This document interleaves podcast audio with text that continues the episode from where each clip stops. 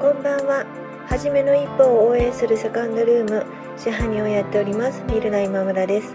このチャンネルはカフェをやりたいという夢を25年間温め続けた私が、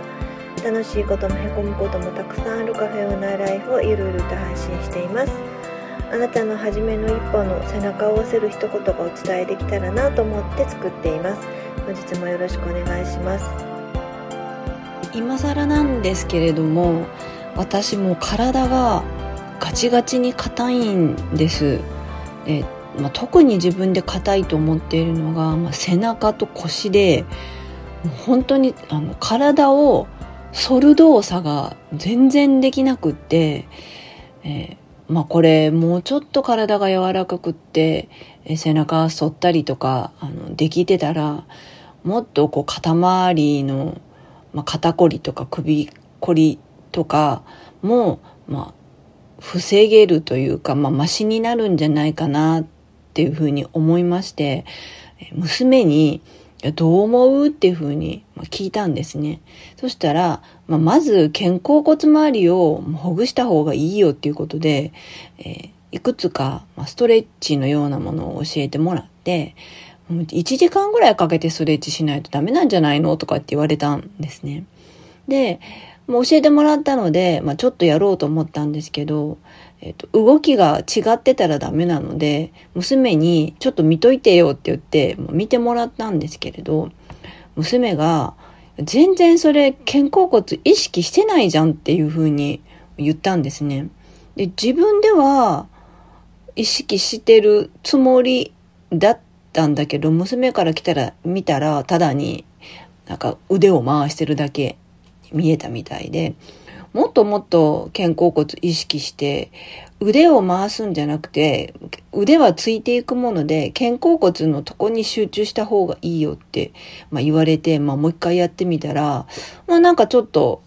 肩甲骨ボリボリって言ってなんか動いた感じがしたんですけれども。まそういった体の体操ももちろんですけれども、よく意識して何々をするっていう言葉ってよく使うじゃないですか。で、人の得意なことって、その意識するということを